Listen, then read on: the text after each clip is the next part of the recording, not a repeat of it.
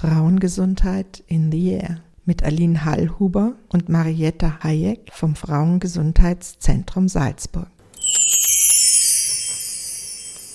Hallo, ich begrüße euch ganz herzlich zu unserer Sendung Frauengesundheit in the Air. Mein Gast heute ist Magistra Karin Hagenauer. Sie ist Arbeitspsychologin in der Arbeiterkammer in Salzburg und sie wird uns heute etwas über die psychischen Belastungen im Arbeitsleben erzählen. Liebe Karin, ich freue mich sehr, dass du heute bei mir bist. Was würdest du sagen, ist in unserer Arbeitswelt derzeit am belastendsten? Einen wunderschönen guten Tag auch von meiner Seite. Danke für die Einladung in diese Sendung. Ja, liebe Aline, was ist in der Arbeitswelt zurzeit am belastendsten? Das sind natürlich nicht nur für Frauen, wenn wir jetzt ganz allgemein sagen, sind es die hohen Anforderungen, die die gesamte Pandemie an die Beschäftigten natürlich stellt. Wir haben hier zum einen Anforderungen, die sich aus den ganzen Umstellungen der digitalen Arbeitsmittel zum Beispiel ergeben, aber auch damit zusammenhängend die Arbeit, die mobiler wird, die disloziert, sagt man da stattfindet. Das heißt, dass wir oder viele von uns die Möglichkeit haben, im Homeoffice zu arbeiten. Und hier sind natürlich insbesondere für Frauen dann gekoppelt mit dem Homeschooling während der Pandemie Vereinbarkeitsthemen aufgeschlagen. Nochmal kurz zu den Belastungen, die im Moment durch die Pandemie entstehen. Worin siehst du die größte Herausforderung und was macht Homeoffice mit unserer Arbeitswelt? So wie wir zwei jetzt. Wir machen das Interview, du sitzt bei dir, ich sitze bei mir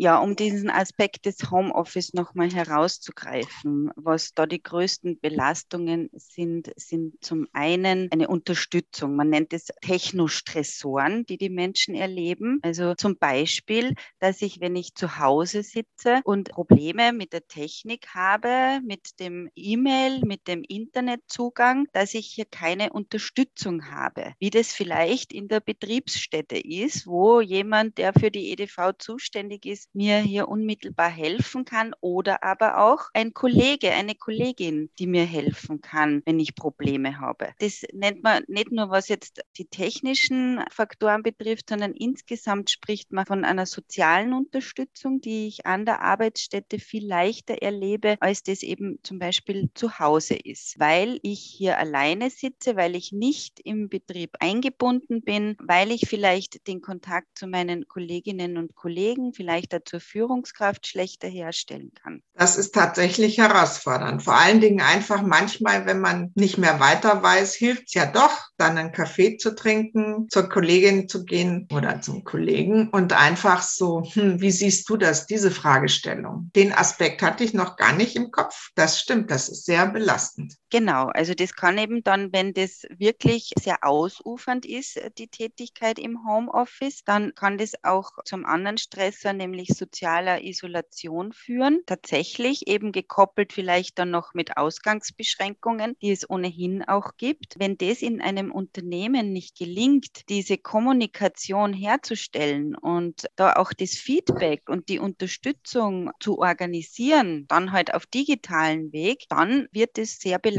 für die Menschen zu Hause zu arbeiten. Und gerade man weiß ja so diese informelle Kommunikation in Unternehmen ist ja so der Hit für das Betriebsklima eigentlich, wo man sagt, ja, diese Entlastung durch kurze Gespräche mit den Kollegen in der Kaffeeküche, das wir ja jetzt alles nicht tun sollten, das entlastet aber. Und das ist so ein bisschen so die Würze auch im Arbeitsleben, wenn man sich da gut versteht und auch die Kollegen sieht.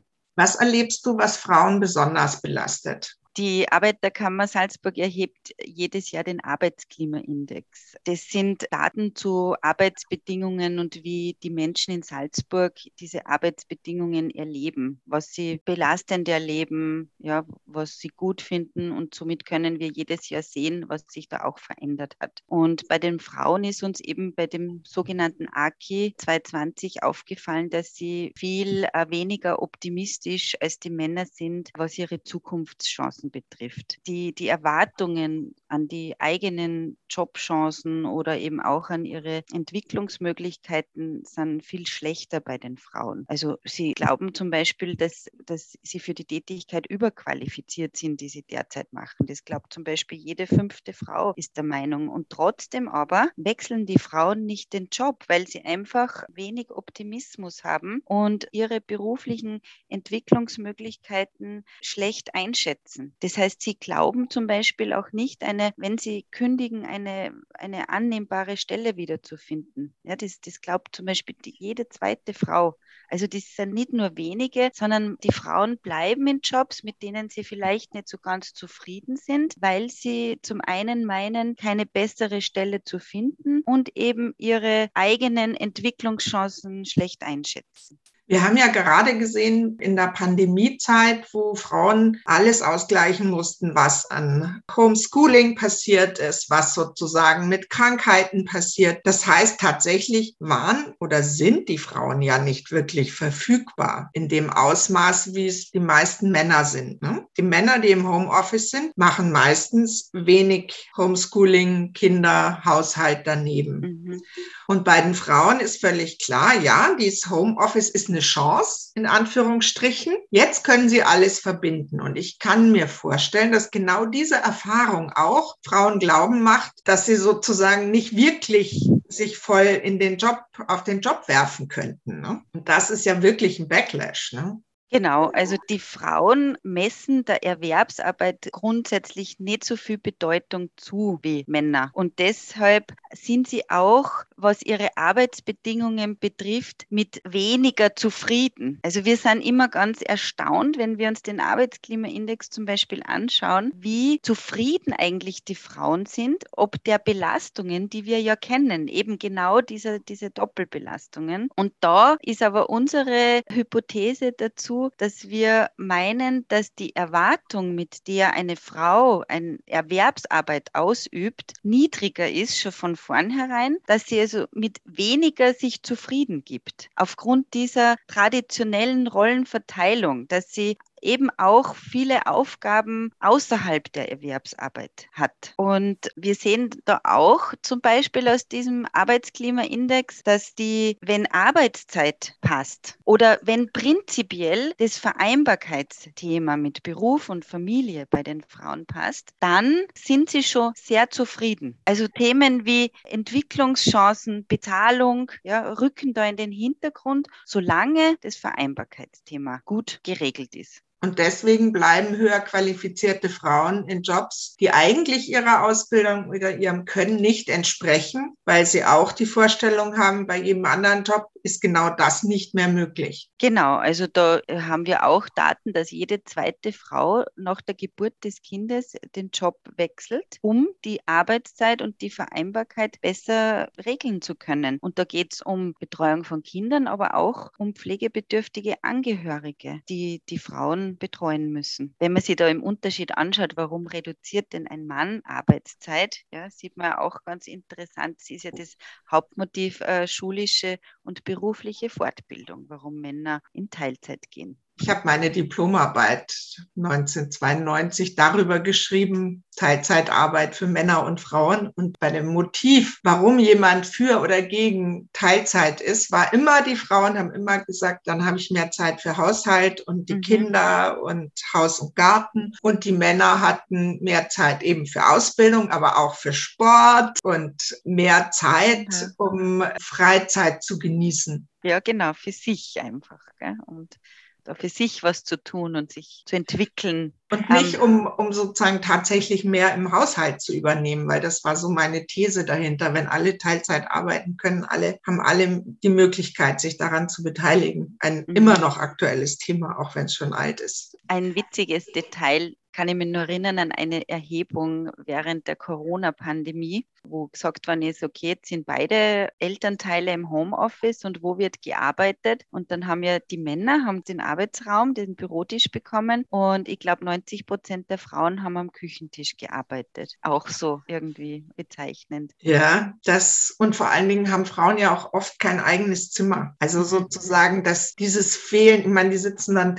neben der Waschmaschine oder so Also ja. die Tatsache, dass Frauen kein eigenes Zimmer haben, das war ja, glaube ich, Virginia Woolf schon, die das gefordert hat, dass das eigentlich das Mindeste wäre. Oh, ja. Ein Zimmer für mich alleine. Die generellen Belastungen am Arbeitsplatz, jetzt mal vor Corona und hoffentlich auch nach Corona wieder in der Normalität. Was belastet Frauen da am meisten generell?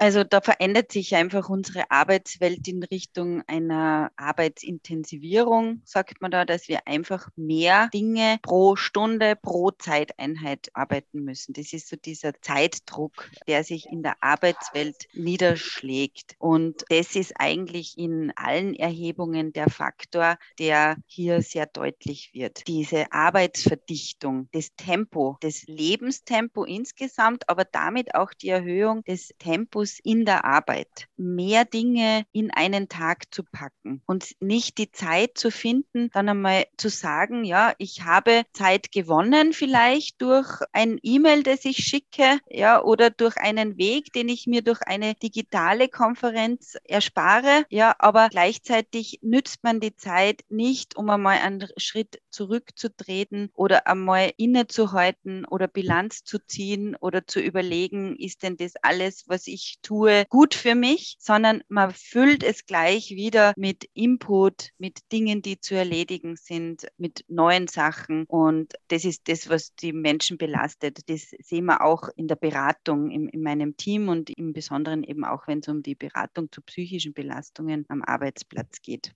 Bei älteren Frauen sieht man schon, dass es wirklich eine Herausforderung ist, eben mit den digitalen Anforderungen zurechtzukommen. Da schauen die Unternehmen nicht, dass es hier genug Qualifizierung gibt und dass man hier auch die Unterstützung gibt und die Zeit gibt, in diese neuen Technologien einzufinden. Aber nicht nur eben ältere, sondern auch jüngere haben diesen Stress auf diese Art, ja, weil sie, glaube ich, auch viel mehr mit digitalen Medien dann auch konfrontiert sind und das von ihnen auch erwartet wird. Und gleichzeitig aber dann dieser soziale Kontakt fehlt.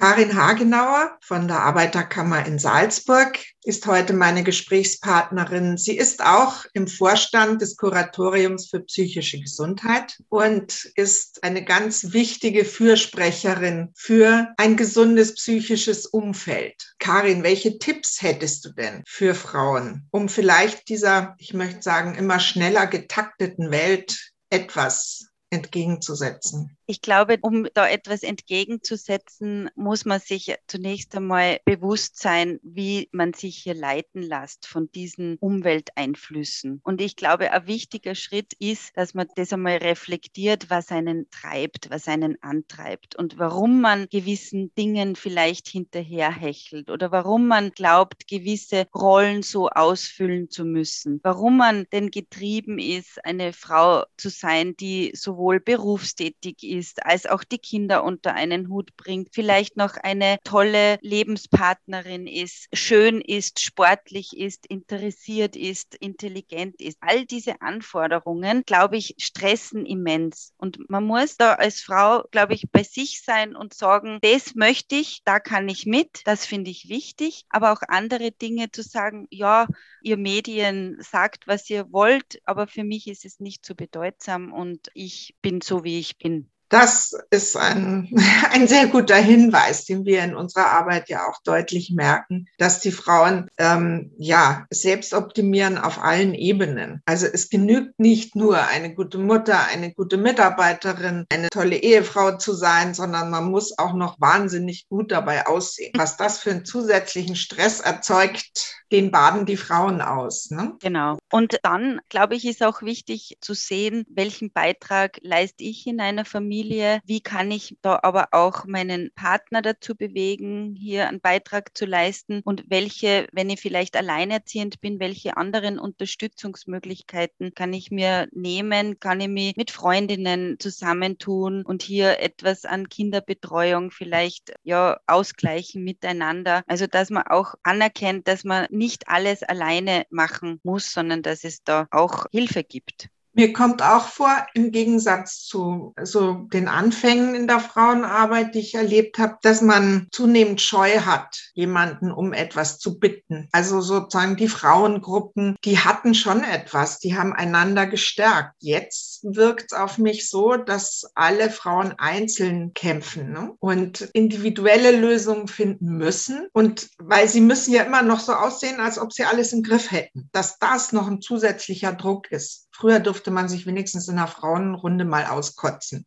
Ich denke mir das oft bei den Beratungen, die ich in der AK mache, mit ArbeitnehmerInnen, die psychisch belastet sind. Die kommen an einem Punkt zu uns, wo ich das Gefühl habe, dass da schon sehr, sehr viel ausgehalten wurde und dass sie wirklich schon sehr leiden und da schon sehr lange alleine mit dieser sehr belastenden Arbeitssituation zurechtkommen wollten. Und da ist dann oft die Situation im Betrieb auch schon so verfahren, dass man dann gar nicht mehr durch Gespräche, zum Beispiel denkt man jetzt an Konfliktsituationen, die psychisch ja sehr belastend sind, dass man da zum Beispiel durch Gespräche nur zu einer Einigung kommt mit dem Arbeitgeber, sondern da bleibt dann für die Beratung oft nur das Ziel, die Gesundheit, also die psychische Gesundheit vor allem wieder zu stabilisieren, aber auch die Perspektive der Betroffenen dann wieder auf die Zukunft zu richten und zu schauen, wie kann man gut aus dem bestehenden Arbeitsverhältnis Arbeitsverhältnis rauskommen, ohne dass sehr viel Kränkungen noch passieren? Und wie kann man dann aber bald wieder die Zuversicht gewinnen, eine neue Arbeit zu beginnen? Und da muss man aber zunächst einmal psychisch wieder äh, stabil werden, dass man überhaupt diesen Blick in die Zukunft richten kann. Und das ist dann oft eigentlich so das Wichtigste, was passieren muss in diesen belastenden Arbeitssituationen. Was sind denn generell so die Themen eurer Beratung und wie kommt man zu so einer Beratung? Zum einen bieten wir im arbeitspsychologische Beratung an. Da sind vor allem Themen wie Stressbelastung, Burnout, Konfliktsituationen, Mobbing-Situationen. Das sind die Hauptthemen in der arbeitspsychologischen Beratung. Zudem gibt es natürlich auch Beratung zu ganz allgemeinen Arbeitnehmerinnen-Schutzthemen, die sich aus dem Gesetz ergeben. Und da rufen vor allem schwangere Frauen an, da, da das Mutterschutzgesetz gilt und sie bestimmte Tätigkeiten und Arbeiten nicht mehr ausführen dürfen und diese schwangeren Frauen dann oft seitens der Arbeitgeber in einen Krankenstand gedrängt werden, anstatt dass die Arbeitgeber ihnen Ersatztätigkeiten geben beziehungsweise sie auch dienstfrei stellen. Also daraus ergeben sich häufig Konflikte und wir klären dann die schwangeren Frauen auf, welche Rechte sie da haben und welche Tätigkeiten sie noch machen dürfen. Das sind so die zwei größeren Themenbereiche, ja. Und macht ihr auch Mediation oder sowas? Oder unterstützt ihr dezidiert nur die ArbeitnehmerInnen? In Ausnahmefällen bemühe ich mich, dass wir mit der Führung in Kontakt kommen und da nur einmal ein Gespräch führen kann. Aber eigentlich versuche ich, die Menschen zu stärken und ihnen Wege aufzuzeigen, wie sie im Betrieb Unterstützung noch bekommen können. Das ist zum einen über den Betriebsrat, aber zum anderen auch über die sogenannten Präventivfachkräfte. Also das ist Arbeitsmedizin, Sicherheitsfachkräfte, Arbeitspsychologinnen, wo nochmal innerbetrieblich Gespräche geführt werden können und Unterstützung abgeholt werden kann. Wie kommt man zu einer Beratung bei euch? Eine psychologische Beratung, wie ist da der Weg? Diese Beratung bekommt man ganz einfach über einen Anruf in der Arbeiterkammer Salzburg. Das ist 0662 86 87 und dann ist man im Service Center und sagt, äh, man hätte gerne eine arbeitspsychologische Beratung und wird dann zu mir oder in mein Team durchgestellt. Man macht sich einen Termin aus. Die Beratung erfolgt derzeit hauptsächlich telefonisch oder auch online, aber man kann auch einen persönlichen Termin dann mit mir vereinbaren und die Beratung ist selbstverständlich kostenlos. Und ich versuche dann in einem Erstgespräch zu klären, wo kommen die Belastungen her, wie geht es den Menschen, was sind die wichtigsten Dinge, die an Unterstützung notwendig sind. Da kann es sein, dass ich dann weitere Beratungsstellen oder niedergelassene Psychotherapeutinnen und Therapeuten vermittle oder eben ein Gespräch mit dem Betriebsrat initiiere oder mit der Arbeitsmedizin des Betriebs spreche Also das sind alles Wege, die sich dann aus der Beratung ergeben, wie wir weiter vorgehen.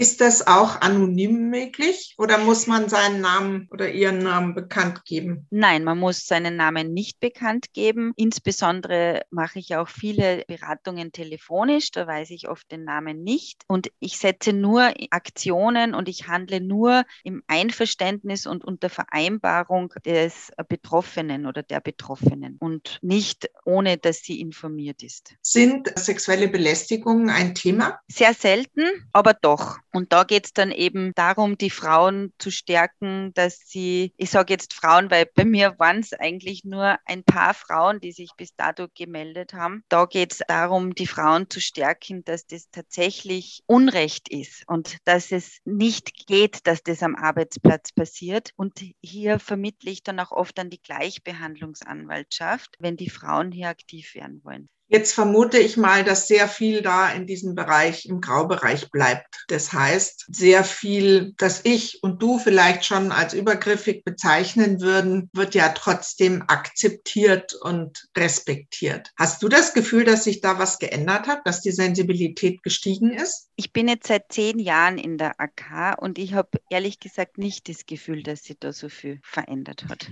Also ich habe nicht das Gefühl, dass da im Verlauf meiner beruflichen Tätigkeit in dem Bereich, das sind jetzt 20 Jahre, dass da recht viel mehr darüber diskutiert würde oder also so im Arbeitskontext. Ich finde, dass generell diese psychologischen Themen, psychische Belastung oder Gewalt am Arbeitsplatz, sexuelle Gewalt am Arbeitsplatz, dass das so immens tabuisiert wird und dass das so im Verborgenen bleibt und selbst Themen, ja, die harmloser sind als Gewalterfahrungen am Arbeitsplatz, aber eben auch psychische psychische Belastungen sind, wie eben Zeitdruck oder äh, schlechtes Betriebsklima. Selbst die Themen sind tabuisiert. Also noch ein Stück weiter dann finde ich alles, was mit diesen sehr Übergriffigkeiten und sehr persönlichen Übergriffen dann zu tun hat weil diese Sensibilität, also wir machen die Erfahrung, Gewalt wird immer erst dann als Gewalt wahrgenommen, wenn die Watschen fliegt. Ne? So, das mhm. gilt dann plötzlich als Gewalt und all das, was vorher passiert, wird nicht als Gewalt wahrgenommen und auch nicht, ähm, wie soll ich sagen, angemessen reagiert. Genau. Und wir sind einfach in dieser, im Thema der psychischen Gesundheit, sind wir einfach immer in dem Bereich der Individualität und der persönlichen Schuld für irgendetwas, etwas, das jemand passiert und nicht in dem Thema, dass es Strukturen gibt, die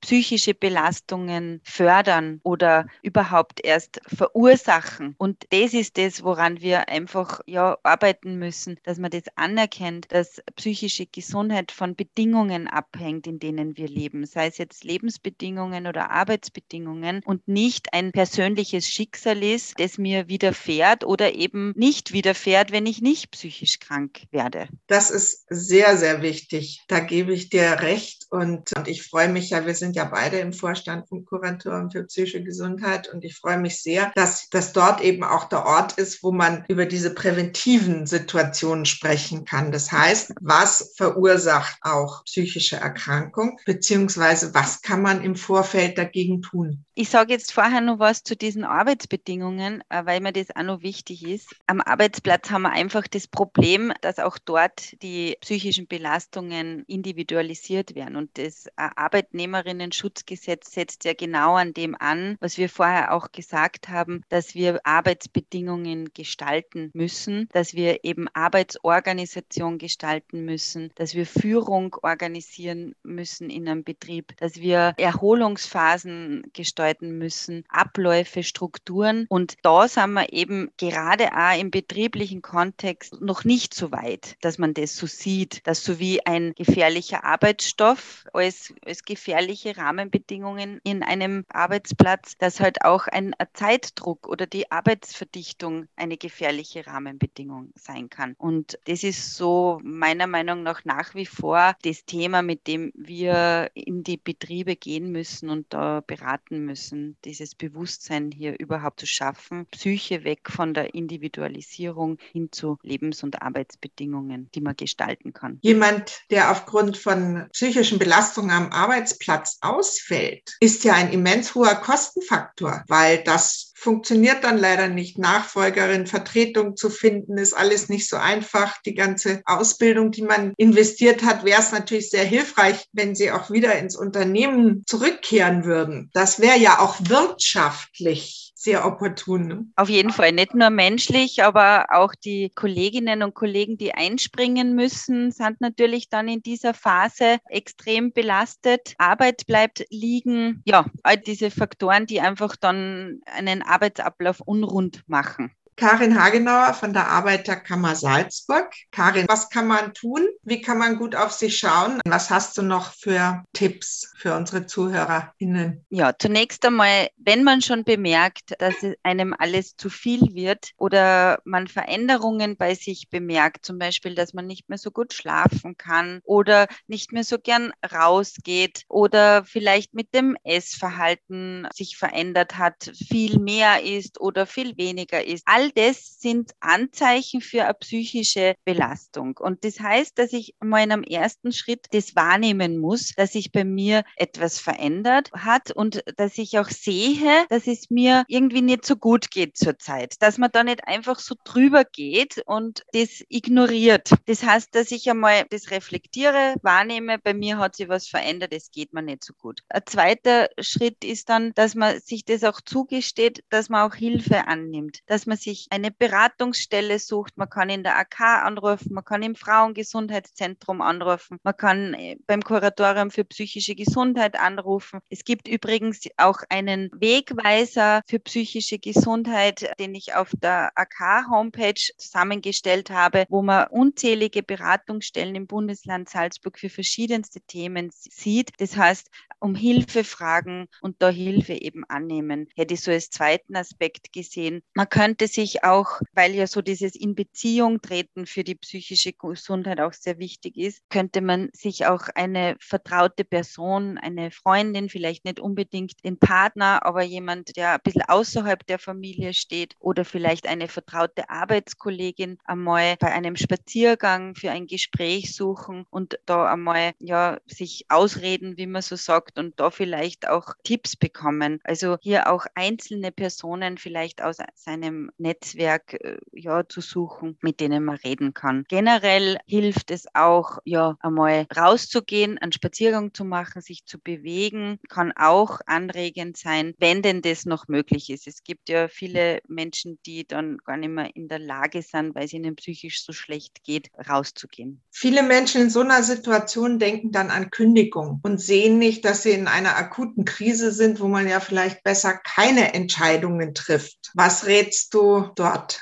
auf jeden Fall nicht sofort kündigen oder auch keine einvernehmliche Auflösung, die einem vielleicht der Arbeitgeber anbietet, unterschreiben. Das raten wir den Menschen immer, weil da handelt man vielleicht in einer Kurzschlussreaktion, es ist einem alles zu viel. Man ist im ersten Moment froh, dass man aus dieser Arbeitssituation draußen ist, aber bitte da eben äh, nicht zu unterschreiben. Einvernehmliche Auflösungen kann man auch nicht rückwirkend wieder zunichte machen oder aufheben und bitte anrufen in der der AK in einem Beratungszentrum mit einer Freundin sprechen und da einmal ein Feedback einholen und hier dann über diese Beratung und, und Unterstützung den richtigen Weg finden. Also nichts entscheiden. Genau, nicht entscheiden, nichts unterschreiben, sondern einmal drüber nachdenken, einmal drüber schlafen, ja. Und sich Hilfe holen. Genau. Karin, ich danke dir sehr herzlich für dieses sehr informative Gespräch. Bitte, gerne. Und die Arbeiterkammer Salzburg unter folgender Telefonnummer. Bitte einfach anrufen unter 0662 8687 mit der Null als Durchwahl und dann das Problem schildern und dann kann man Beratung zu verschiedensten Lebenslagen bekommen. Danke dir, Karin. Danke für die Einladung. Das war die Sendung Frauengesundheit in the Air mit Aline Hallhuber und Marietta Hayek vom Frauengesundheitszentrum Salzburg.